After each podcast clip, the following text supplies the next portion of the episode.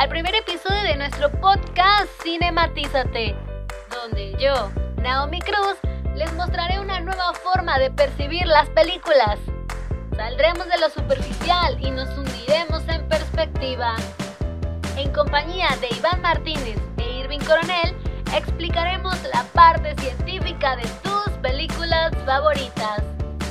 Porque claro, el método científico está presente en todos lados. Síguenos escuchando y averígualo. Todo viene del este, el sol, el viento, la corriente. Una de las frases que se encarga de dar inicio a una aventura que va más allá de la pantalla grande, al mundo real. Así es, hablo de la película Contiki, aquella que se estrenó en el año 2013 con la productora Nordic Films y cuyos directores fueron Joachim Running y Spin Sandberg. La historia nos sitúa muchos años atrás, en 1947, para ser exacta al 28 de abril, fecha en la que Hyderabad, nuestro personaje principal, con la compañía de otros cinco tripulantes, zarparon del puerto de Callao. Todo esto en Perú, pues a bordo de una balsa de madera construida a mano por ellos mismos, tomarán el viaje de su vida. El motivo era verificar su tesis, pues él sostenía la posibilidad de que el poblamiento de la Polinesia se hubiese llevado a cabo por vía marítima desde América del Sur. Así es que él decide dedicar todos sus esfuerzos a probar su hipótesis de colonización. Durante el transcurso de la película, no se detalla que durante su estancia en Fatujilla, una isla, él trabajó como zoólogo. Sin embargo, sí se logra captar el interés que él muestra por las culturas y leyendas locales de esa isla, la principal, aquella que se refiere al tiki. Pero, ¿qué es un tiki? Bueno, podemos decir que es como una especie de dios del sol, que vino desde el otro lado del mar hasta esas islas. De hecho, el origen tanto de la película como de su libro y el documental está basado en esta leyenda. ¿Por qué? Porque él plantea en la hipótesis que viajan desde América hasta el otro lado del mundo técnicamente. Y aquí, en la leyenda, se dice que el dios Tiki fue el único que ha podido tomar ese camino tan largo. Él, para corroborar todos estos datos de su investigación, creó una balsa idéntica a la que utilizaban en aquella época, que solo se movía por la fuerza del viento y las corrientes marítimas. Lo más sorprendente fue que utilizaron materiales de aquella época, sí, de la época de los conquistadores. Troncos y lazos de cañamo. Vaya que fue un trabajo arduo. En el transcurso de la película vemos que todos los tripulantes de la balsa eran noruegos, a excepción de uno, que fue el último que se integró al equipo. Hablo de Ben Danielson. Él mismo se ofreció a acompañarlos y a grabar el documental y en la realidad Ben era el cargado de provisiones. Y de hecho, algo que se destaca y se respeta mucho es que en la película se ve cuando él aparece realizando la sopa de tomate. Pero bueno, pasando a un tema un poco más técnico, hay que hablar de la osadía de los editores. Sí, osadía, porque utilizaron demasiados efectos especiales jamás dudaron de abusar de ellos y realmente que les fue muy bien. Hubo imágenes generadas por ordenador pero que eran absolutamente espectaculares. Y ni hablar de los planos. Esos primeros planos detallaban muy bien ciertas emociones de los actores. Pero uno de mis favoritos fue aquel donde hubo un traveling vertical que arranca en la balsa y nos llevaba a la estratosfera y luego de regreso a la embarcación. Incluía un elipsis, uff, realmente toda una maravilla a la hora de los planos. Claro que no todo es tan bueno, o al menos desde mi punto de vista. Siento que hubo algo que jugó algo en su contra. yo creo que huyeron de adentrarse aún más en el terreno psicológico de las relaciones humanas y no dejaron muy claro a la hora de poder dibujar un perfil psicológico de cada uno de los personajes. Pero de eso nos hablará Iván. Hola, ¿qué tal? Mi nombre es Iván Ignacio Martínez López y el día de hoy te voy a platicar sobre un análisis de los personajes de la película Contigo, un viaje maravilloso. Voy a comenzar con Thor Heyerdahl, que es el explorador, un investigador, aventurero, interpretado por Paul Sbir Valheim Hagen. Este personaje comienza siendo capaz, decidido, sereno y explorador. En la trama de la película podemos ver que él mantiene un papel de líder que se arriesga, que confía mucho en su instinto y comparte una fe que adopta de la cultura de, los peruanos y alaba también al dios Tiki, quien es quien nos acompaña y es un símbolo en esta película. Podemos verlo en la vela de la balsa y este hombre confía mucho en esta deidad.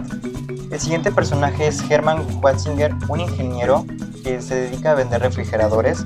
Al inicio de la película podemos verlo con iniciativa, él no tiene nada que perder. Y cuando está en mar abierto podemos ver que comienza a tener este temor, se vuelve inseguro, pues podemos comprenderlo un poco porque se encuentra en mar abierto y varios animales marinos le, le causan este pavor a morir ahogado, ya que sabía lo que se enfrentaba y aún así decidió el reto. Podemos ver cómo él pierde el control y Thor, que es el almirante, en todo momento mantiene la calma, se comporta recto y firme y no explota contra él, aun cuando tenía todas las de enojarse con él, pues pone en riesgo su investigación. El siguiente personaje es Bengt Danielson, un antropólogo, interpretado por Gustav Skarsgård. Thor está queriendo armar una cámara y llega esta persona con toda la intención de querer ser parte de esta investigación ayuda con una cámara y en todo momento de la película él adopta un papel en el cual no podemos ver que roba protagonismo. Se comporta sereno, le gusta estudiar, le gusta leer, es un personaje sabio, muy bueno en la trama. El siguiente personaje es Eric Kesselberg, interpretado por Holdak Magnus Williams, y este hombre es un marino. Ya tiene experiencia en el mar abierto. Él sabe leer las coordenadas. El siguiente personaje es Knut Hogland, un explorador. Tiene un papel muy poco sobresaliente. Él se limita solamente a, a obedecer órdenes, a construir una balsa y hace una que otra broma en la escena antes de partir de la costa de Perú.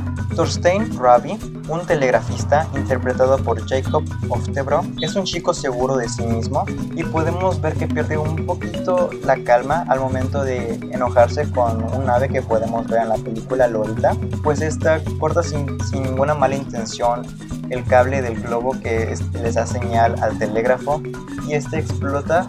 Es la primera vez, también llega a explotar con el personaje Herman Watzinger. Sabemos que, nos hizo enojar a muchos este personaje por ser miedoso, pero tiene un momento de explosión. Sin embargo, también se ve que es un muchacho calmado, que no toma protagonismo, no toma revuelo, simplemente se limita a trabajar. No podemos olvidar a la esposa de Thor, Liv Heyerdahl, interpretada por Agnes Kittelsen, que al inicio de la película ella está a la altura de todos los hombres. Ella trabaja al lado de su esposo en una investigación, pero ella sabe que ese trabajo es arriesgado cuando está a un hilo de la vida y entre la muerte. Así que esta mujer adopta el papel de ama de casa y podemos ver cómo se transforma a un ambiente de ser una mujer de hogar se preocupa más por sus hijos y dejó ya atrás su pasado como investigadora, como acompañante de su esposo. Y algo que me impresionó mucho de ella, le pidió el divorcio a su esposo. Fue algo que me causó mucha confusión, que me pregunté por qué rayos lo hizo y en parte la entiendo. Pues ella lo único que quería era una vida tranquila, sin riesgos de aventuras y pensar que en algún momento podía morir. Y por último podemos ver José Bustamante, que es un abogado, presidente de Perú, quien apoya con esta contribución monetariamente para poder demostrarle al mundo que en efecto los peruanos fueron los primeros pobladores de la isla Polinesia. Ese es un hombre de fe, un inversionista, que él tiene claro que, que su aportación va a contribuir de buena manera a todo un país y poder darle reconocimiento a unos pobladores de hace 1500 años. De mi parte es todo. Espero les haya gustado esta pequeña plática sobre esos personajes de la película y espero no se molesten por hacer unos spoilers. Gracias. Muchas gracias Iván por esos comentarios. Me parece que tienes una opinión bastante sólida, pero siguiendo con otro tema, ¿se acuerdan que mencionamos que el método científico estaba presente en todas partes? Bueno, a continuación, mi querido amigo Irving nos dirá en dónde entra este método en la película Con Tiki.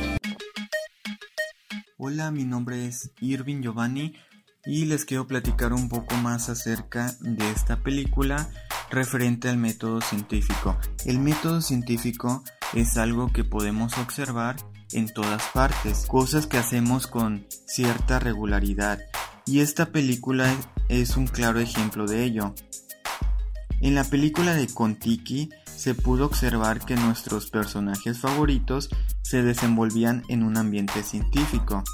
Nuestro personaje principal, Thor Heyerdahl, quien fue un intrépido explorador y biólogo noruego, pasó parte de su vida conviviendo y estudiando a una tribu. Y gracias a la observación y el planteamiento que él mismo dio, se dio cuenta que los registros y los libros que otros científicos habían publicado no contaban la verdadera historia sobre el poblamiento de esta gente hacia otras partes, ya que durante el tiempo que pasó conviviendo con esta tribu se dio cuenta que desde hace mucho tiempo atrás estas personas ya contaban con ciertas balsas como transporte, cosa que no se consideraba o no se creía que ellos pudieran tener ese tipo de medio de transporte.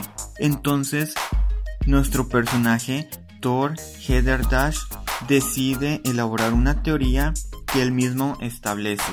Con un grupo de amigos decide realizar una embarcación hecha con los materiales que se utilizaron con el propósito de demostrar la posibilidad que el poblamiento de la Polinesia se llevó a cabo por vía marítima.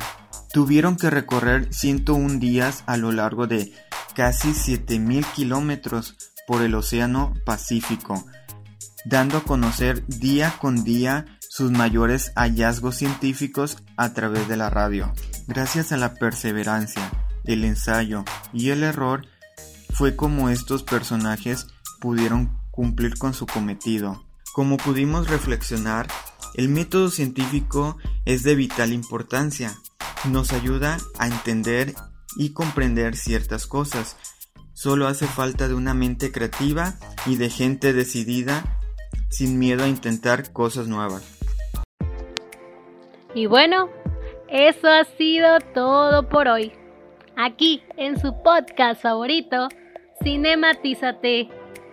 Esperemos que haya quedado claro el papel tan importante que se juega cuando hablamos de un método científico. Y que esta película sirva de inspiración para muchos jóvenes universitarios, incluyéndome, que batallamos con esa famosa tesis. Sin nada más que añadir, me despido cordialmente. Hasta la próxima.